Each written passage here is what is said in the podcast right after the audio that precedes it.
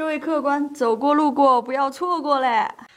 那就先聊个五元钱的吧，让大家可以乐一乐。好嘞。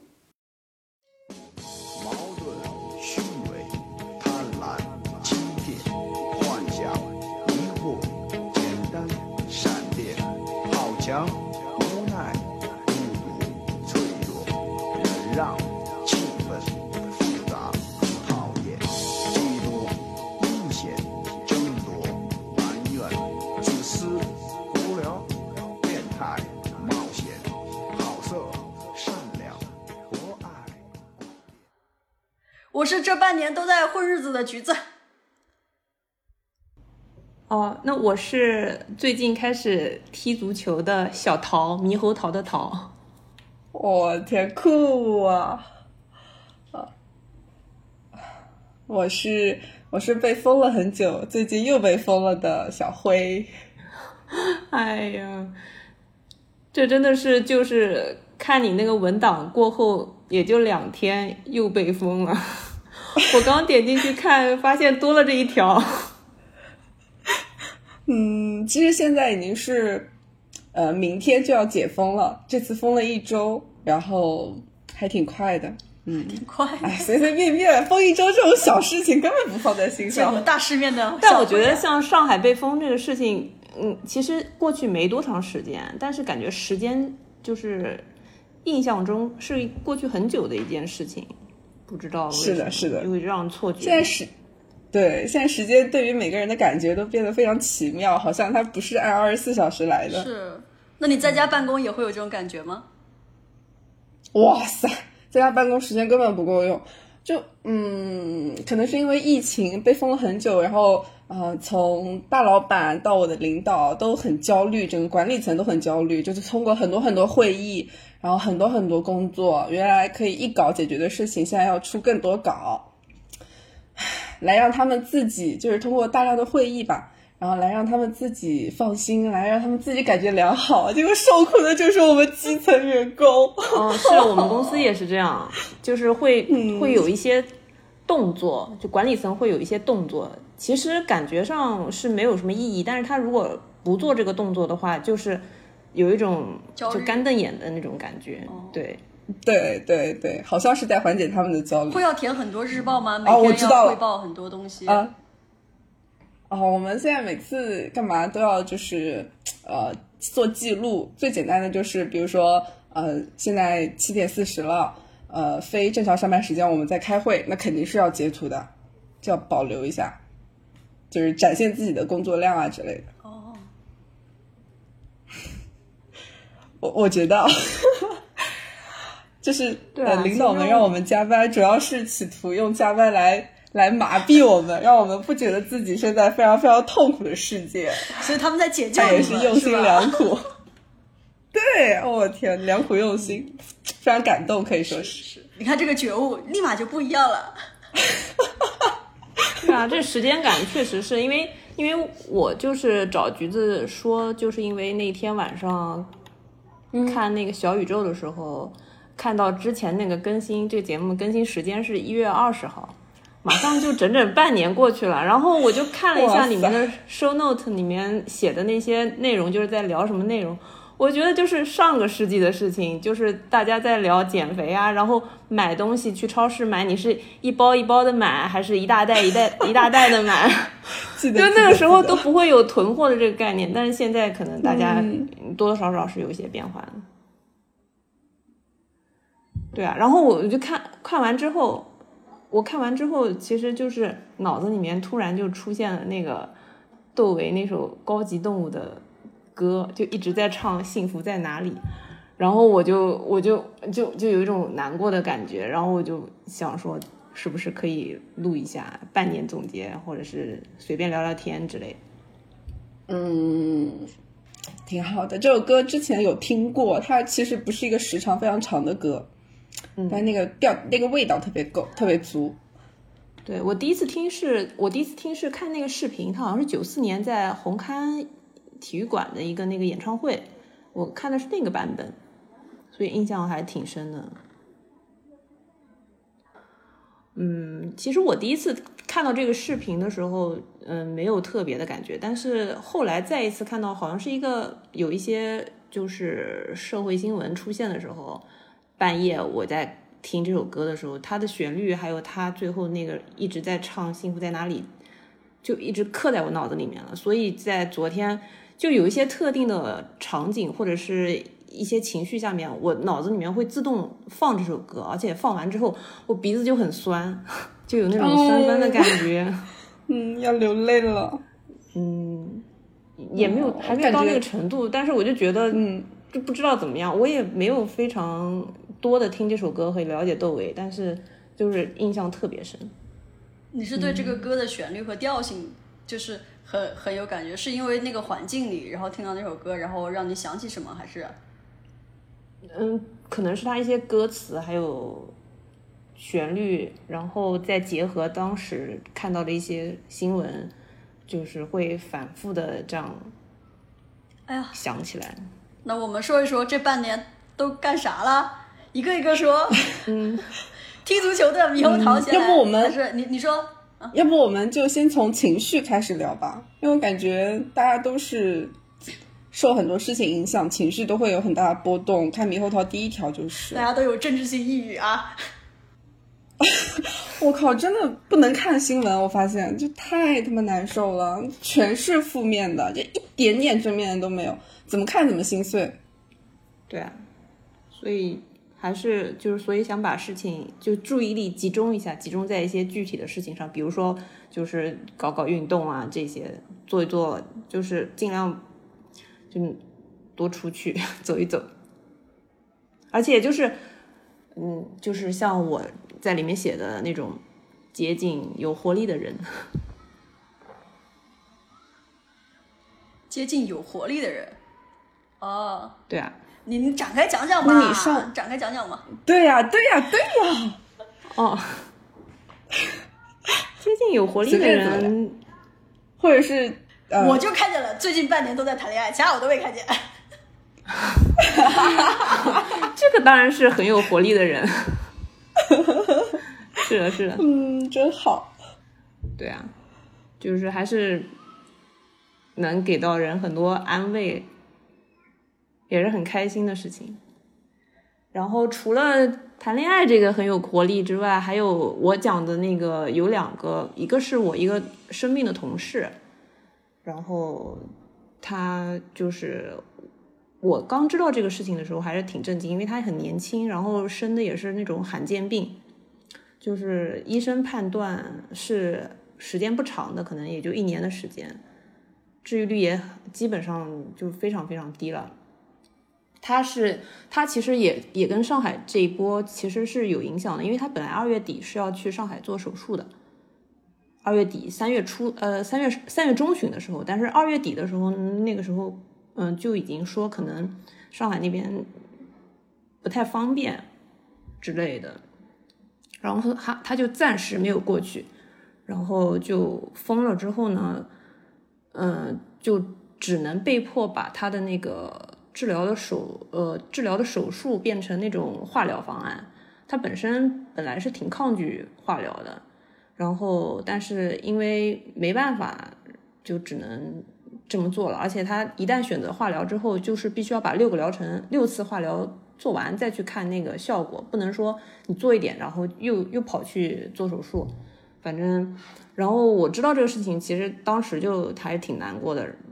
但是呢，前段时间跟他单独约出去吃了个饭，他整个的状态就是让人感觉还是很有活力，很有很有生生命力，然后状态也很好。就是外表上看是看不出来他有跟任何别人有一些，呃，外表上看他是看不出来他现在病情是比较严重的。呃，他因为治疗可能会有一些脱发的现象，但是他戴了个假发，所以就不告诉我，我是一点都看不出来的。就反而我在见他之前，还给自己做一些心心理建设，我怕我当时会有一些反应，就是比较控制不住或怎么样。但是去了之后，他反而是更能他好厉害安慰到我的好棒啊！他是怎么对对对，做到的？真真的很厉害。对，而且他嗯，就是在工作上也是非常负责的那种人，很认真。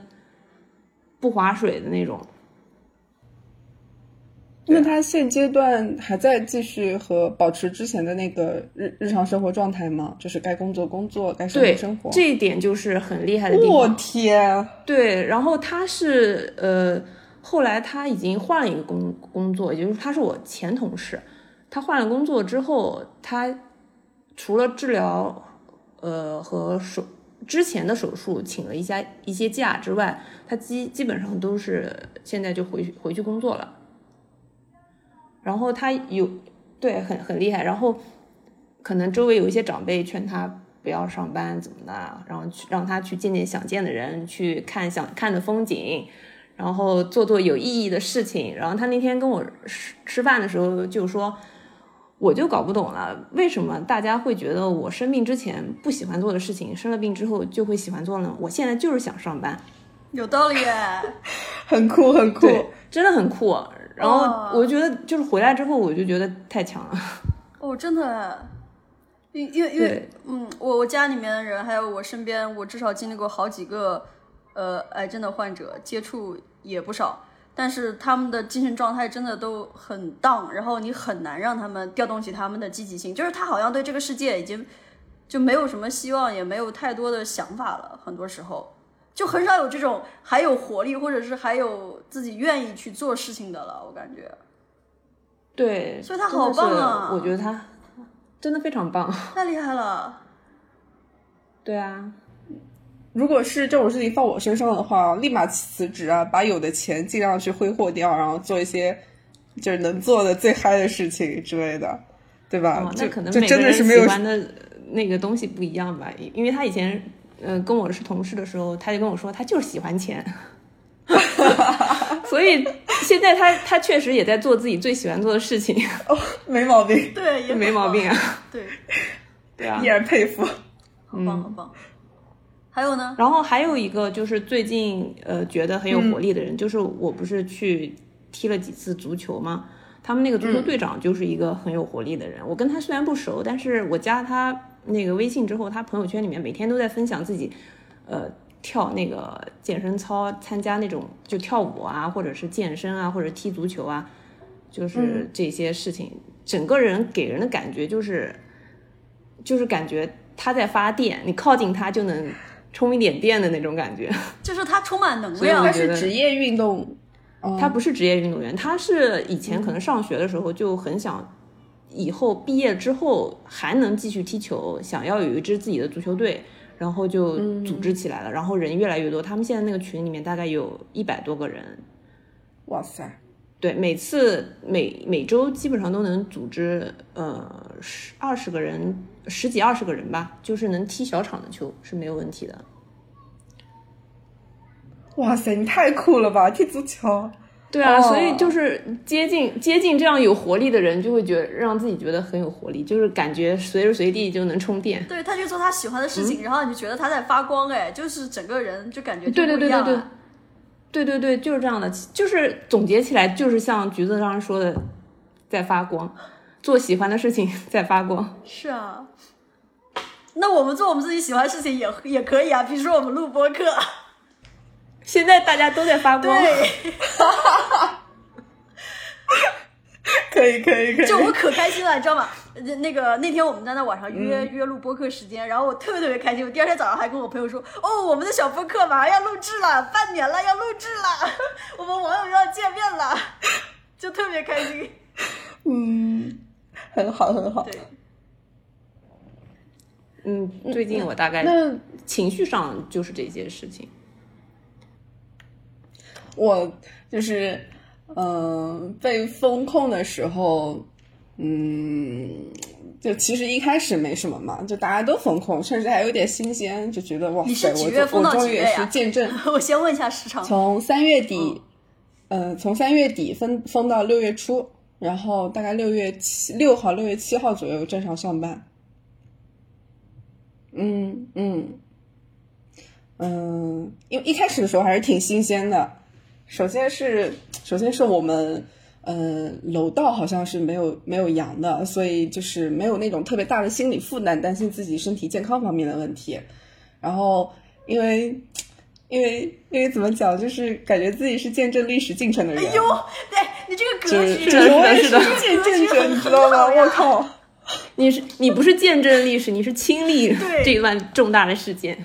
一开始的时候是这样想的，哎呀，觉得崩溃也不过如此嘛，还挺好的，挺开心的。然后后来就是，哎，就是首先是我们看到的那个新闻和和各个社交媒体上面的事情就越来越多，你会发现，无论是在什么样的城市，就是在在这个超一线城市，依然是有很多很多现象，就觉得不可思议，怎么会发生这样的事情？嗯，对啊，这是我们很多。人说的都是这里可是上海，竟然这样。对啊，对啊，对啊，就是，哎呦我天呐，就感觉没有，哎，那个时候，哎，就就后来后来你会发现，比如说一开始微博上说，哎，怎么发到的物资都是呃烂的、不新鲜的，甚至有那种各种恶心的东西在里面。然后我发现我我们收到的也是这样的，就就很不可思议，就以为一开始觉得嗯新闻和自己还是有点距离的，看到新闻是很难受，没错。但是后来慢慢发现，新闻就是我的那个生活，啊，就觉得哎，好难受，好难受。然后，然后，然后我们我所在的地方就是，呃呃，算是宝山吧。然后呃，在上海宝山这边是就可能是没有什么钱，然后所以他在疫情防控之后的物资发放是非常不到位的，基本上就没有发几次，一两个两个多月就没有发几次的事情，所以没有没有办法去依靠他们，呃，就只能靠自己来来解决所有的问题。其实我觉得第一开始的时候，好像很多人还在玩梗呢，就是说，对呀、呀、对啊，对啊就是感觉是，你看你朋友多不多，就是你周围有没有出现被封的人。对，一开始的时候先是封了一部分地区，然后后来到了三月底开始，大家就统一封，先是浦东封了几天，然后过了几天之后，轮到我们这边开始封，封四天，那我就准备四天的物资，不是很正常的事情吗？然后四天之后完全没有解封的迹象。但是东西还有点存货，那就先过着。然后到后面发现，我靠，不知道什么时候才是个头，就开始有点 害怕了，有点绝望了。而且之前买的蔬菜什么的，虽然看了那个各种呃公众号或者是其他一些自媒体发的那个如何保护蔬菜的那个帖子，但是上海这个天气真的是也不太行。呃，平时不下雨还好，你一下雨，所有东西都都感觉霉烂了。发霉发烂这种事情就避无可避，就好难搞。你知道吗？鸡蛋放冰箱里面它都能臭，就不晓得为什么冰箱里面其他的东西还是正常的，是放很久就一直找不到。首先是，呃，确实放了不不不不少时间了，一个月但是也没有很长，没有吧？一个月一个月不到吧。哦就就就一开始觉得那个味道不对，然后清了一遍之后发现，嗯，怎么还是很难闻？然后后来发现原来是鸡蛋，我操，鸡蛋放冰箱里面竟然还能坏吗？它一个月是外表看几个星期，不出来吗？两三个星期。呃，你要仔细看的话，它大致的颜色还是那个很健康的颜色，但是你仔细看会有一点点小小的灰色的斑，哦，然后你凑近一闻，就 芳香。哦，真的我没遇到过这种鸡蛋放坏的。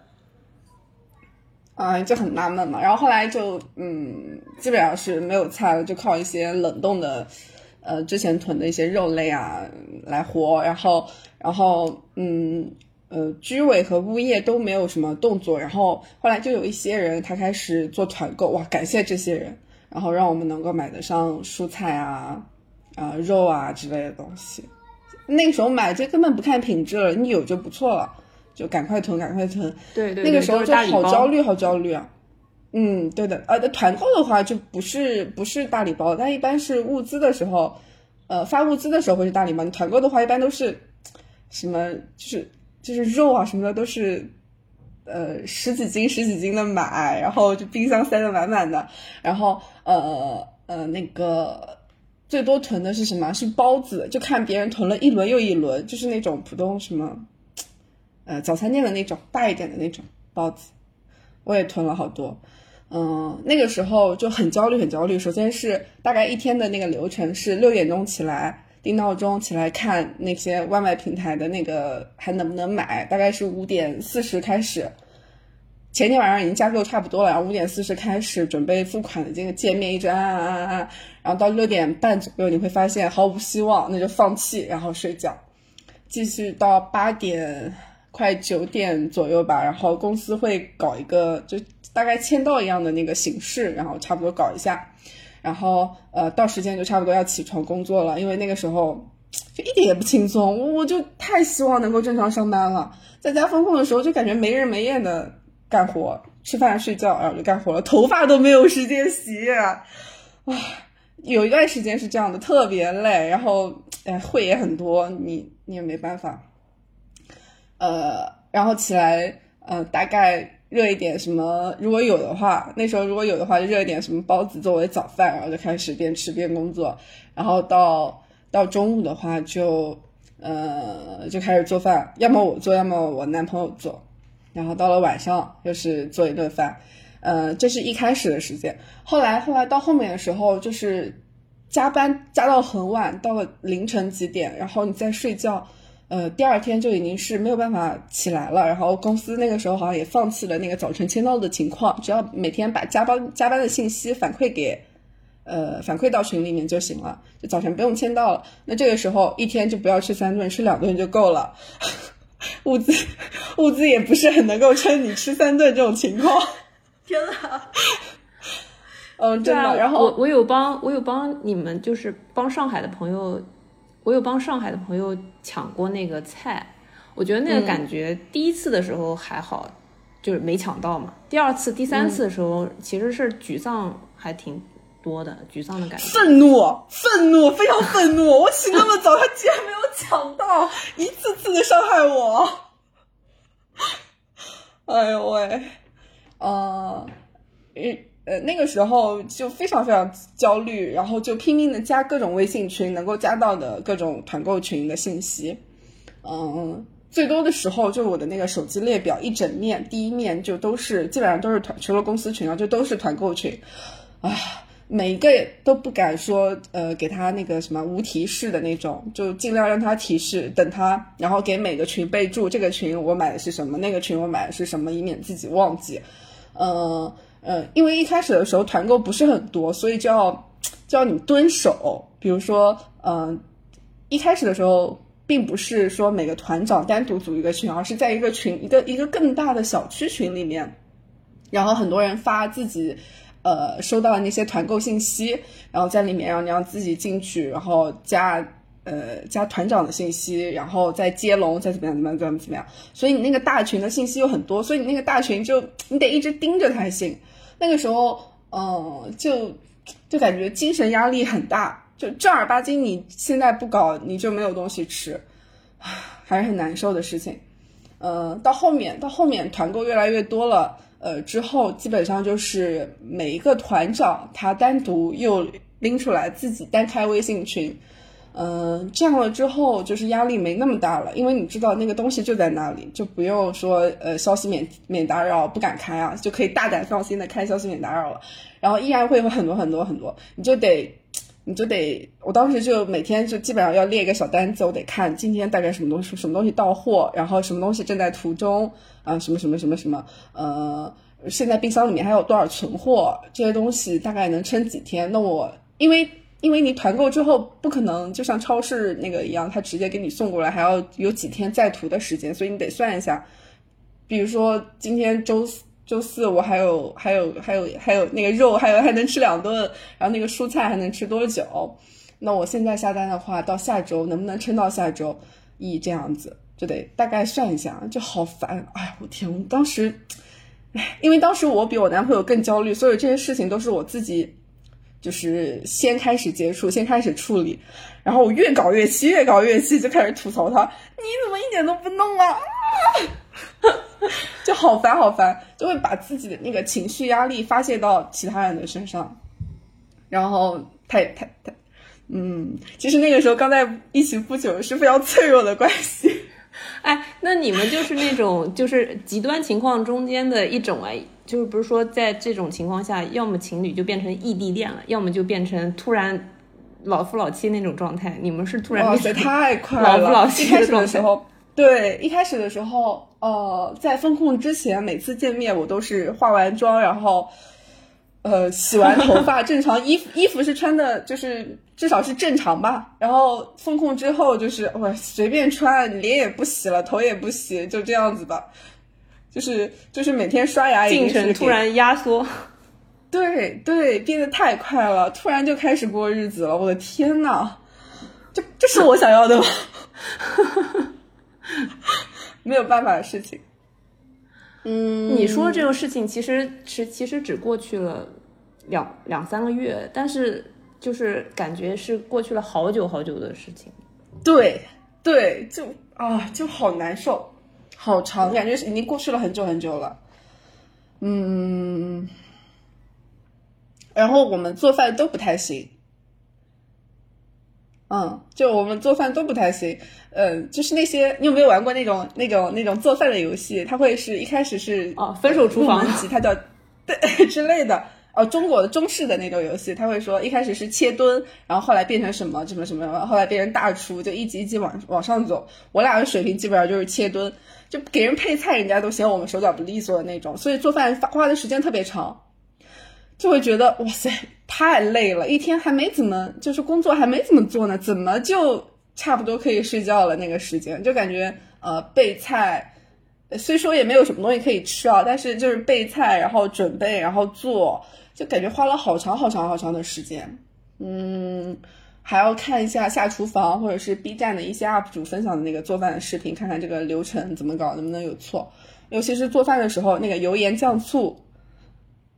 呃，生抽、老抽，嗯、还有什么？还有还有大蒜啊之类的一些配料都要省着用。一开始的时候，什么葱、姜、蒜，呃，小米辣、香菜都是买不到的配料，就就发那个时候买不到的时候，你才会发现，哇塞，这些配料真的太有用了，真的。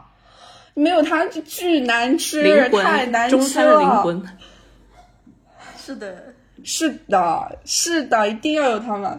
然后，然后有一段时间，那个油就剩就剩一点点了，哇，太焦虑了，就各个群翻记录，我靠，哪里可以买得到油？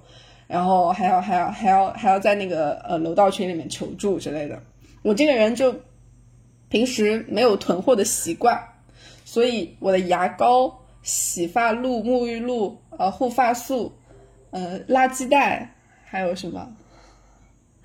就都都没有囤，所以没过多久就都没了，然后就就很尴尬。那个时候还没有说团到生活用品这一这个程度，一开始的时候还是以食物为主，生活用品基本上是没有的，甚至你要买餐巾纸都买不到的。唉，然后然后就在楼道群里面求助，然后就热心邻居帮忙帮忙，嗯，给了我还挺多的，我现在都还没有用完。给的东西现在都还没有用完，嗯，那个时候就觉得好感动。然后你你那个时候你看新闻，依然是那种，啊、人间就是地狱的这种状况。但是你看你身边还是有一些让你感动的事情存在，就会让人很分裂、很割裂。对，就是那个歌词里面有一句，不就是“地狱天堂皆在人间”吗？看到了，非常非常恰当。有一段时间情绪非常糟，那个时候就是依然是每天都有不好的事情发生，但是因为前段时间一直是这样的，所以就是一个虽然是不好，但它是与过去持平的状态。嗯，但那个时候突然就不行了，就感觉，唉，好难受，好绝望啊，好绝望，顿时就对什么东西都提不起精神，提不起力气了。嗯，就好像就整个人的情绪被耗干了那种那种样子，就完全提不起精神，嗯，很难受，很难受，很难受。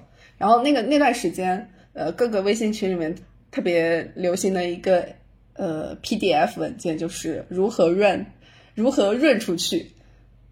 你你们有看过吗？我看我能不能找到。我前两天还看到别人分享一个，有一个公司，就是应该是出国的那种咨询服务公司，他们的名字叫海普润，就是 Help You Run，嗯，哦，真的是润。海普优润。谐音梗，哦，现在不能说谐音梗了。然后看了这个，这个之后，你会发现有一些你想去的地方，那个门槛还是有点难度的。说明你认真看了。啊，那个是。非常认真，非常认真。这个文件本身也不是很大，因为因为就觉得嗯，生活不会更好了，那换一个大环境会不会好一点之类的，这样的这样的这样的想法会出现吗？哦，是的，但是呢，嗯，但后来过一段时间之后，国家也在发生一些离谱的新闻，对啊，对，对啊，就是对，没有一个好让你感觉的。润无可润。水深火热之中。对，是这样人这种高级动物吧，就是挺那什么的。然后就会觉得，嗯，就就可能是今，嗯，可能是这段时间吧，就是过后就会觉得世界上的人或者是所有事情都没有说非常非常正反、非常明确的这种分割线，那个模糊的区间实在是太大了。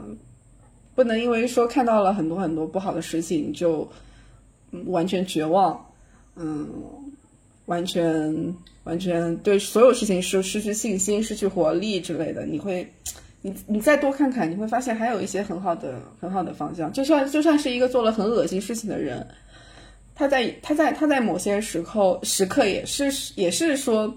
也唉怎么讲，就是那些模糊的地带是很是很广的，你不能非常片面、非常两极化的去，非常极端的去评判或者是去干嘛的看待一件事情。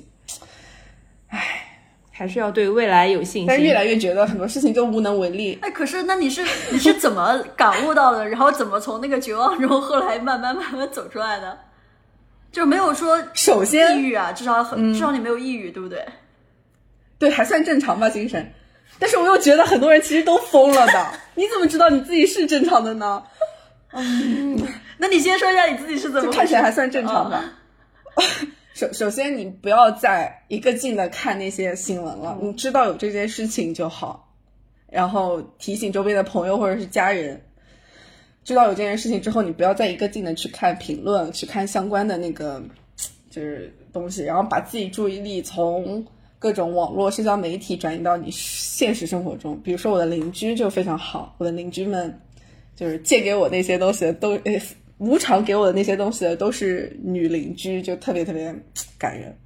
嗯嗯，转移到现实生活中来，你会发现现实中就是就是就是因为距离可能更近了之后，你能看得更加仔细，看得更加全面，你会发现，呃，有好的有不好的，各有各的难处，并不是说他这个他并不是说一个人做一些。呃，在网络上看到非常非常糟糕的事情，他就是呃刻意要那么干的，他就是烂到不能再烂了，就是有很多事情左右的，不是说，哎，怎么讲，就是就是就是不能太片面，事情是复杂的，眼界要窄一点，这个时候。呃，然后 关注到自己正儿八经的现实生活中之后，你就会好一点。我觉得可能你现实生活中也有那些糟糕的事情，只是你选择了去相信，或者是去愿意去相信那里面的一点点美好。嗯，可以这么说。哇，你这表达能力比我好太多了。因为因为因为因为我看到你写的那个，我觉得也是有很多糟糕的，也有很多地方你是无力的，你是觉得哦怎么可以这样的，会有这种。嗯，那段时间，我有个朋友就发了一句话，说：“嗯，忍一忍，没有发疯的都有光明的未来。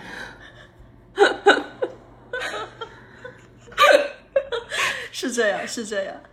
啊，我看小辉讲了好多细节，就是就是你说了很多啊那个什么，刚刚说那个冰箱塞东西，然后还有说说说喝水，说土豆，我觉得这些都是好细节，还有鸡蛋，这些都是好细节、好生活的东西啊。那就那就从这一条开始吧。对，就给我一种很真实、很真切的那种感觉，你知道吧？就哦天呐，我不知道，我不知道，我没有这么这么丝毫的去体察我的生活，我就没有这么细致的去感受、看到我的生活。嗯可能我们平时关注的事情都很多，就没有必要说把自己的注意力、视线投到自己生活真切的那个生活上。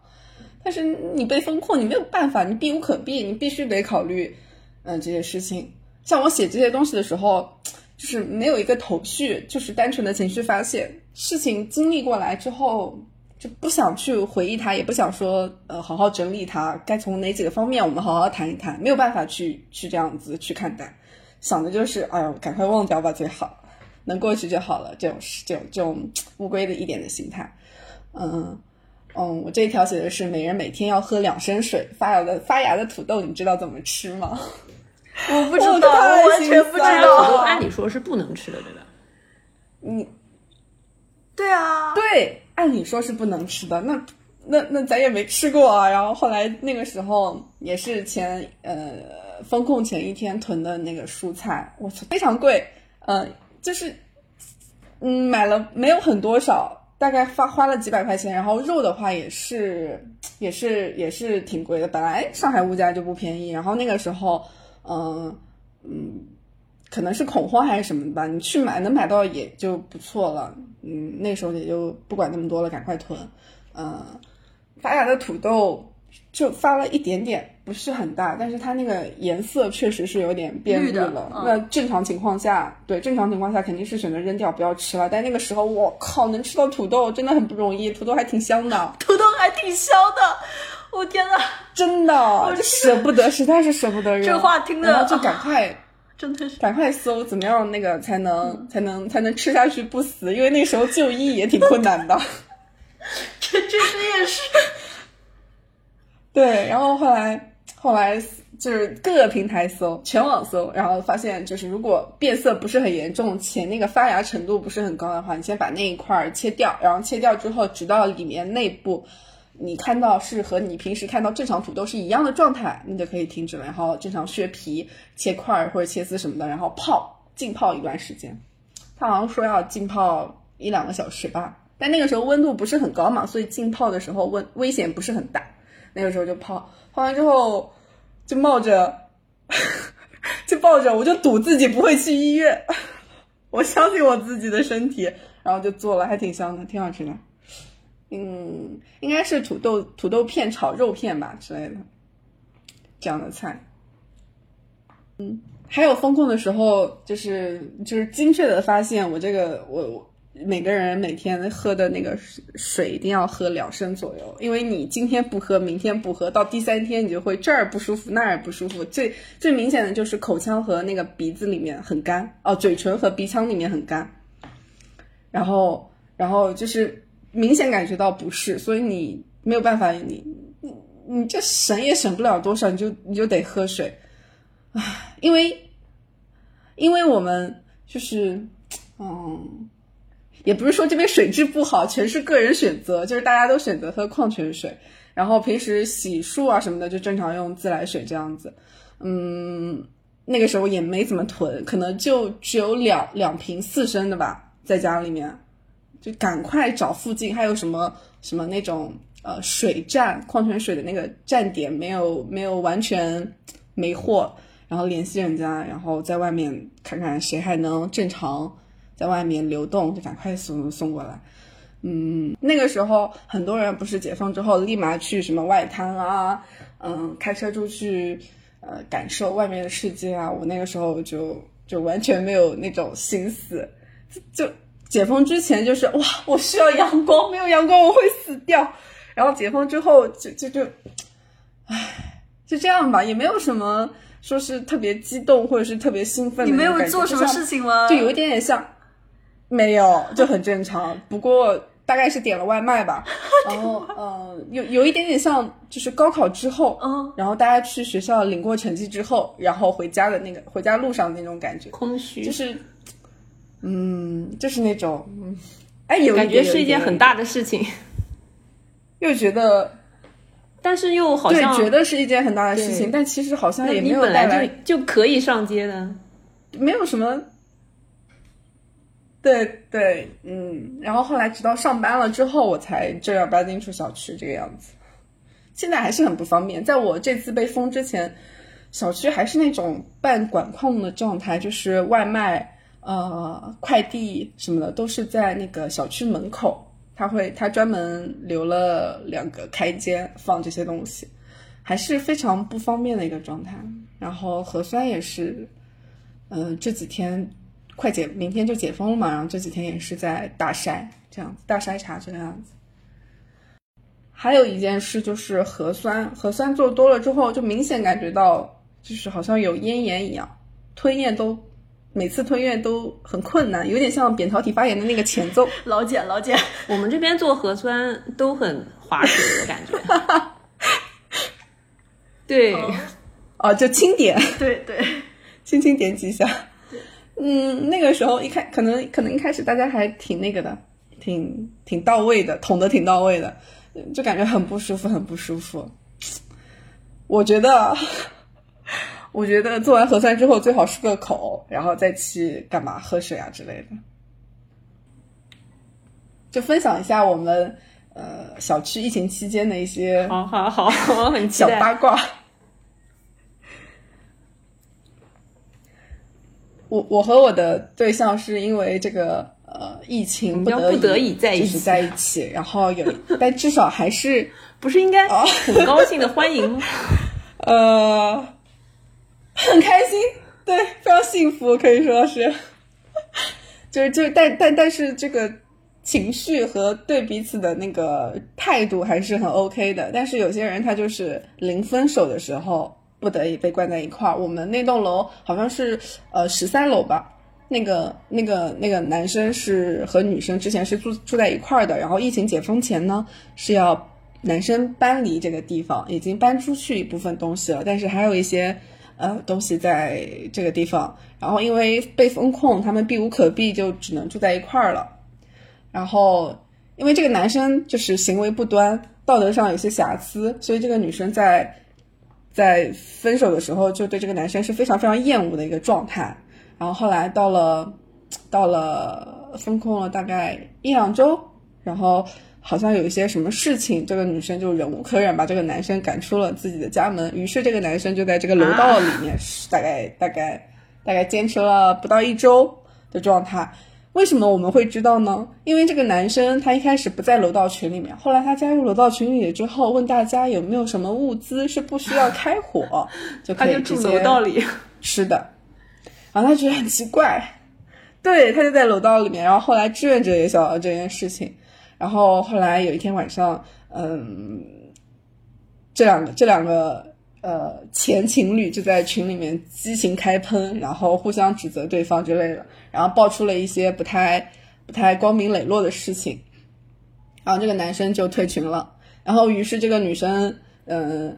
在这群里面得到了一些安慰，但是他呢依然继继续激情开喷，然后嗯、有一些有一个邻居他就说嗯、要不就不要讲了，这毕竟是公共场合，怎么怎么怎么之类的。然后这女生嗯、不知为何两人之间就突然对了起来，且且情绪都比较激动，于是于是嗯被突然突然被兑现的这个女生呢就去。就直接是 直接说我知道你在哪一层，知道你的门牌号。于是他就不在线上兑现了，他就去敲那个刚分手女生的门，然后刚分手的那个女生一个人在家瑟瑟发抖，不敢开门。然后后来后来就以啊、呃、这个刚分手女生的道歉为 为终，然后散场了。就是就是突然他们两个就对上了，就觉得莫名其妙了。然后后来这个男生呢，在志愿者的帮助下，不晓得怎么搞的，就自己回到了自己的小区。哦，我以为他是会长期住在你们过道呢。这也太吓人了，我当时就。想说，是不是你们为什么会知道他？是不是因为大家都备注自己的门门牌号，然后结果他备注的是几楼过道什么之类的？楼道，楼道，倒也不是，倒也没有。然后，呃，还有一个就是呃团长的事情，就是大部分团长都都还挺怎么讲，就是无论他们怎么做生意，但是总的来说，他们是用自己的那个行动让大家都吃到了比较新鲜的东西嘛。但是有一个团长，呃，他把原价九十九的蛋糕三九九转手，且同一货源同我们的这个小区还有其他的团长在卖九十九块钱，然后被发现了之后呢，因因为三九九的蛋糕那个时候被被嗯、憋疯的了，大家已经很久没有吃到这种这种东西，这已经算算是嗯、非必需品的消费了。然后然后嗯，三九九的这个价格依然有很多人买，然后有的人是什么两个人一拼啊这样的一起买，然后被发现了之后呢，这个团长就在那个群里面说，穷逼你就别买，我去，然后很多人很多买了的没买的都特别特别愤怒，然后就那买了不就是傻叉吗？就你也不能这么说。那已经买了呀，他都团的不是第一波了，就就一开始有这个货源，大家还是挺挺兴奋的。三九九虽虽说离谱，但也但也有一些人接受了。哎，他这样之后就就很多人就就就就就就嗯没有办法接受他这样的那个态度。然后后来有几天晚上，就发现这个团长因为一些事情，嗯，和她的男朋友。呃，一起开始骂我们楼栋的一对情侣，然后这两个人就就怎么讲，嗯，就很委屈，另外情绪也更加愤怒了。然后他们俩之间，他们他这这两对情侣之间就争吵了好久好久好久。然后在晚上的时候，大概两三点左右，嗯，就引来了警察民警出动，然后来到了这个这个我们小区，嗯，去找到了那个团长。然后就即使这样的，他大他大概被批评教育了，但是也不知道具体发生了什么嘛。然后自此之后，这个团长卖的东西就开始平价了起来，不再是 不再是这么夸张的价格，就结束了。但是很多人依然会加这个团长的那个呃团购的大群，然后在群里面阴阳怪气，阴阳这个人真的特别特别那个，还是要会吵架。嗯，还有我们刚峰。啊，对，还是要会吵架。风风控到了后面的时候，就其实可以下楼，但是依然不能出小区。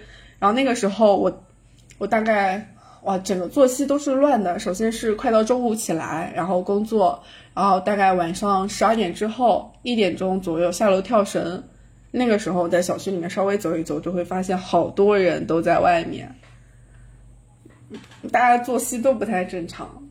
然后我常去一个跳绳的地方嘛，然后还会被别人就是 怎么讲占领啊，虽然不是我，然后就赶快再换一个地方，这样子就嗯，都都不是很很正常的那个状态。是你说的是凌晨一有一点吗？次，对啊，凌晨一点还有很多人在楼下溜达。对，也不是，嗯，很多人溜达，有人在那个骑车，围着小围着在小区里面骑车，骑的那个比较快的那种。然后有些人像我一样跳绳，还有一些人就是慢跑啊之类的。人不不是很多吧，但也不是不少。呃，然后我在跳绳的时候，就在那个道路上嘛，然后目光所及的一栋楼，我就在在边跳边看，然后就会发现那栋楼不停的有人下来扔垃圾，就感觉没有人是正常作息的这个状态，也有可能我们小区年轻人多吧。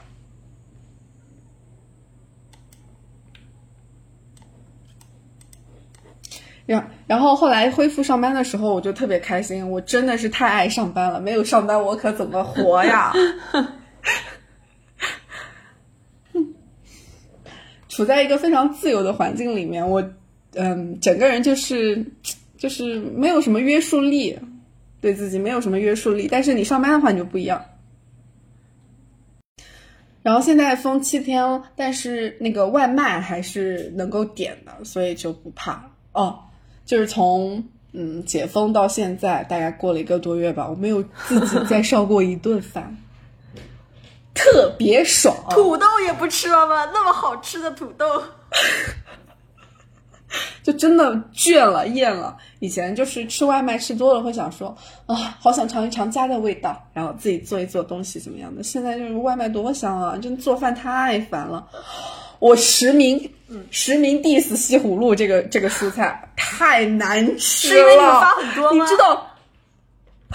首先我们没有发很多物资，但是每次物资里面都有西葫芦，哦，太难吃了。真的，哎，我我朋友在上海，他说他他现在最厌恶的是包菜，说每一次都发包菜，说到现在冰箱里还有包菜。真的不行，包菜这也真的不行哎，行。你们提名一开始？是那个啊，啊，那那第一还是西葫芦吧，西葫芦这个这个没有人能撼动得了的。然后然后包菜也是，因为一开始的时候，嗯，我囤的那个蔬菜里面也有包菜，我就看着它一天天怎么怎么变黄，然后变烂。茄子巨好吃，因为那个时候，呃，越到天气热的时候，它呃上海这边会偶尔下那个暴雨什么的，就非常非常难保存各种东西，很湿。然后茄子，呃，茄子好像我我看来啊，也不是非常容易保存，啊它就很容易变软嘛。对啊，尤其是温度上来之后，然后每次做那个茄子都要都要攒一攒，等到有什么土豆或者有青椒之后，搞个地三鲜，哇，太好吃了，真的，哇，我现在依然爱茄子，它就是我疫情期间的光。哇，地三鲜，地三鲜。对对对对对，嗯，还有什么？还有什么蔬菜啊？差不多了，好像种类也没有很多。嗯，这两个真的，那两个真的很讨厌，非常讨厌。哎，我有我有看见你说你什么备考啊？哦哦哦，对对对对对，就是之前我我我呃，就是要考的一个试，然后他呃刷真题的时候，这个真题是二零二零年的真题，然后真题题目呃，真题题目大概是就是呃工地上施工工地。呃，组织每天组织核酸检测，然后正确答案说这个东西是这条是错的，为什么呢？他说每天应该进行的不是核酸检测，是体温测量。核酸检测只需要定期配合防疫政策就行了。然后我当时看到说，哦，原来是这样，这个题真的出的太巧妙了。但是，但是明明是这个这个这个出卷的老师没有没有格局没有打开，没有大局观。是的，我我们封控的时候就是每天做，甚至是早晨做核酸，然后晚晚上你要自己做那个抗原试剂，上传。哦，有有一次，呃，我去，呃，我从楼上然后去那个一楼楼道里面拿那个物拿拿拿自己买的团购的东西，然后就发现地上掉了一张那个纸 A 4的纸，但是是那个粉红色的，一般都是那个表彰啊或者什么，然后我我就突然就想打开看一下，然后翻过来看，上面是那个捐赠物资的名单和企业，哇，那个时候还挺感人的。原来这些物资并不是居委啊，也不是物业，原来是好心人，感谢好心人，还挺挺开心的，挺感激的。就是你们生活中有没有一些什么小确幸啊，或者是特别有感触的一些瞬间可以分享一下？这个是我们呃，就是我们一块儿去，很多人去登山的时候，嗯，大概有十几个人吧，然后旁边就会有好看的小花花，然后我我就摘一朵花夹在我对象的耳朵上，然后后来才知道那个是夹竹桃，但是我是没有看过《甄嬛传》的，所以我不知道夹竹桃有毒。对啊，就是就是因为这个，我就记住夹竹桃的有毒了。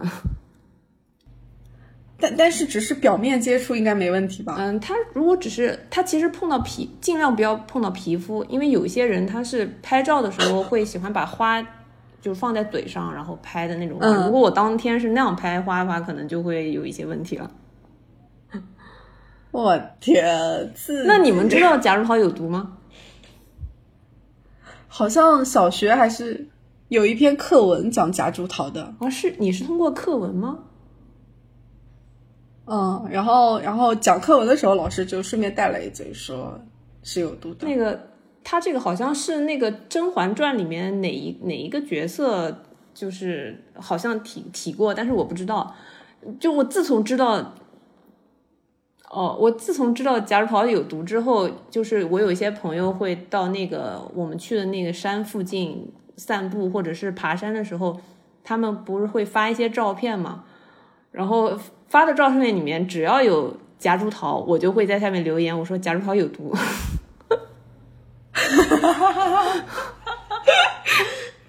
我的天，说明你现在已经认识夹竹桃了。对，嗯，是的嗯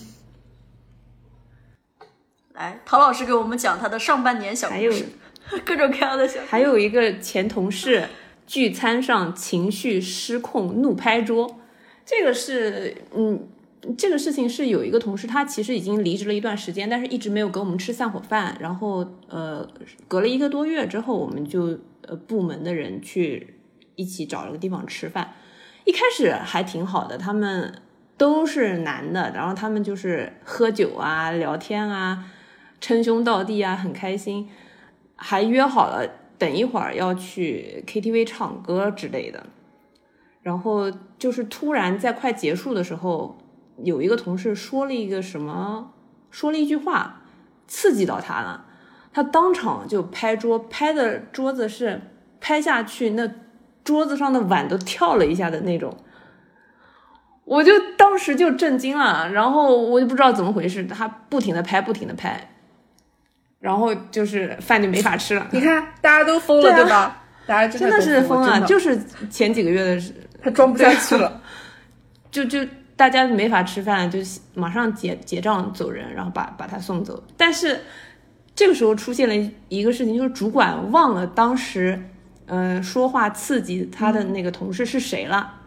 比如说是 A 同事刺激了 B 同事，B 同事拍桌，然后主管在说：“那我们现在就结束吧。”他在安排谁谁谁谁谁谁的时候，他让 A 同事送 B 同事回家。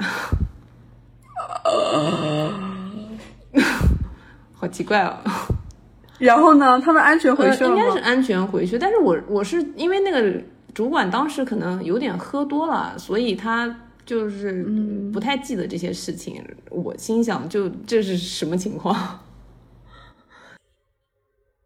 可是是什么事情让他让他如此的生气，都不顾一桌人啊？嗯就是可能每个人处事的风格不一样。然后那个 A 同事是在 B 同事看来很会、很听话的那种同事，很会讨领导欢心。然后可能 B 同事是不是这种风格？他他他会觉得这样，他他 A 同事的一些行为他是看不上的嘛。但是呃，有有有时候可能某一句话就突然他一直在忍，一直在忍，忍到一定程度之后就被戳破那个气球了。所以所以动画片里那些拍桌子碗会跳起来都是真的。然后后面一个事情就是我写的台式机上半年重装了三次，为什么？是有什么软件不好用吗？不是，那是因为我们公司有一些就是放在旁边不用的机器，然后里面有些零件可以拆下来用嘛。然后我这台电脑可能一开始是，呃，风扇有一点问题，然后他就给我装了一个风扇，风扇装上去之后不知道怎么回事又开不了机，又给我重装了一下系统。然后第二次是给我重换了一个电源，然后又给我重装了一次系统。第三次给我换了一个硬盘，又给我重装了一次系统。然后我现在那个里面都不敢，就是装什么，装任何软件。还有做菜，我也我也之前有一次在家做菜，做那个蒜蓉粉丝虾，这个看起来是好简单的一道菜，而而且就是我看那个菜谱，它是要开背的嘛，就是把虾头全去掉，开背，然后把那些东西就放上去。我就是前前面的工作做了好多好多，就是洗虾子啊，又是切蒜蓉啊，对的，做饭真的很累。对对对，真的很累，超级累。就是我，我感觉我我那道菜开背，我我也不知道怎么样，就是一下子就能把它开开来。我一先用剪刀剪一下，然后再用刀把它切开，全都弄完了之后，那个蒜蓉也在上面浇好了，我就看怎么看怎么不对，不对劲。我但是我又没想到有哪些不对劲的地方，然后就蒸了，蒸出来。想到了，就是放反了，虾子全放反了，那个蒜蓉全涂在虾背上，全都在虾壳上，就那个虾肉啥也没沾到。就当时我觉得好难过啊，嗯，我的天啊，感觉心都碎了，忙活了那么久。对啊对啊，就是就是那个虾肉全是白白的，然后那个虾背 你可以出来的时候再加工一下，把它们翻译哎出来。出来的时候只能只能用虾虾肉去蘸一蘸旁边的那些料。嗯，但是它就不是跟着那些料一块蒸熟的啊，它就已经熟了之后才碰到那些东西，就让人就就好难过呀。嗯，然后还有就是，啊，还有一次我是开车路过那个呃中山陵那边的林荫道，大概就是从白马公园、龙脖子路、植物园、燕雀湖那边一直到木木樨园，我我是很喜欢那条路的。嗯，我要是骑自行车也很喜欢那条路。然后我当时路过的时候，我就很想把里面那个行车记录仪拍到的路导出来，给一个想回国但是最近两年都没有办法回来的朋友看。我就是自作主张想做想做这件事情，就是感有一种跟他们一块儿就兜风的感觉。嗯，对，其实这些，其实这，对啊，他，对的，嗯，其实他可能在网上也能看到这些航拍或者是好看的照片，但是就是感觉是不一样，就是我看到的和他看到的是一样的东西，就是有这种感觉。这个还挺美好的，嗯，非常美好。是啊，就很别样的这嗯种，很有新意。然后还有，还有就是共享单车调度费，你们被收过吗？我我那我那次骑车就是在那个南京眼旁边，南京眼附近骑，我骑了好久好久好久，然后停完了之后，他收了我十块钱调度费，我 骑不上了，我就我觉得好难过啊！就是我辛辛辛苦苦骑那么长时间车，我车费也付了，还要我收十收我十块钱的调度费。打车正好。呃，他说那个调度费是不是你出了那个市区的范围了？因为南京眼再往那边对他，他可能是有一个有一个那个范围的，但是我我就我已经骑到这儿了，我我不想，我已经骑了半个小时车了，我不想再再把它呃骑到他规定的停停车的那个范围内嘛，所以我就我就算了，我就我就交了一个调度费。然后呃上周的时候，我对象说，呃最近南京那个青桔的单车出了一个叫 CEO 车。有什么不同吗？你听我说，他说 CEO 车特别好骑，呃，就是骑得很舒服。我就心想说，什么车敢叫 CEO 车？这不是挑起阶级矛盾吗？说那个凭什么 CEO 车就这么好骑？然后后来我上路的时候就看到了他说那个车，然后我就骑上去了，确实好骑。哎，是不是那个没锁的那个，就是扫码对，开扫码它其实是关的那个？GEO GEO，不是 CEO。哦，他看错了。对啊，但是我我我当时我就以为是 CEO 车，我就一直抱着跟嗯那种我要体验一回 CEO 的感受去 感受那个车，我是用这种心态去，对不对？豪华坐骑，所以这个车我在骑上它之前就已经有了很多加成了。对对对对，我骑上去的时候我就觉得就不一样。空气都是不一样的。我说怎么就是我后来上网搜青桔 CEO 车，因为我想这个名字取得这么有争议，肯定会有人在网上发，但是也没什么人发，对吧？然后后来我才发现是 GEO，然后呢，他这个车啊，在我知道他是 GEO 车之前，我还当他是 CEO 车的时候，我就是骑到那个位置，我是当时是骑到南京博物院。准备停的时候，发现他不在运营区内，就是说我要是停在这儿，它又要收我调度费。对啊。然后然后我就我就看，就是它的运营范围离我远不远？其实也不远，大概有五百米吧。然后我就、我就骑过两个路口，把它停在它的运营范围内。我心想说，CEO 真是 难只有市中心的人才有资格骑它，我都没资格骑。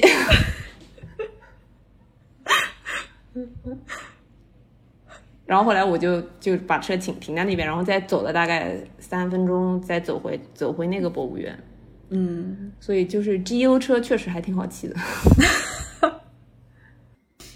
然后还有最后一个想分享，就是游乐园也没钱放烟花了，哪个游乐园啊？是那个银杏湖乐园。我上一次去看，就是还是在疫情前，嗯也是在同一个地方，也是在银杏湖乐园，它那种跨年的烟火，然后当时就非常好看。因为我第一次去看的时候是没有抱什么太大的兴趣，只是去就是朋友邀请，然后就一一块儿去看。但是当时就感觉还是很震撼的，感觉花了好多钱，然后放了有十五分钟，就感觉超值。对，然后呃，上个星期吧，应该就是七月初的时候，又看到这个银杏湖烟花的广告，然后我就我就也也想去看。就是我当时已经在心里准备好了一个很大的哇，就等到那个就等着那个15十十五分分钟的烟花，结果就是出来之后，我就那就只能小小的哇一下，就感觉就是呃八分钟，时间还是挺长，但它的规模就小很多。以前是可以，就是感觉可以看远景的那种，现在就是大家都只能堆在一一块。距离燃放点比较近的地方去看，你要站的稍微远一点，可能就看不到，会被山啊、树啊挡住的那种感觉。嗯，就是感觉游乐园也没钱放烟花了，好看还是好看的啦。是的，成吧。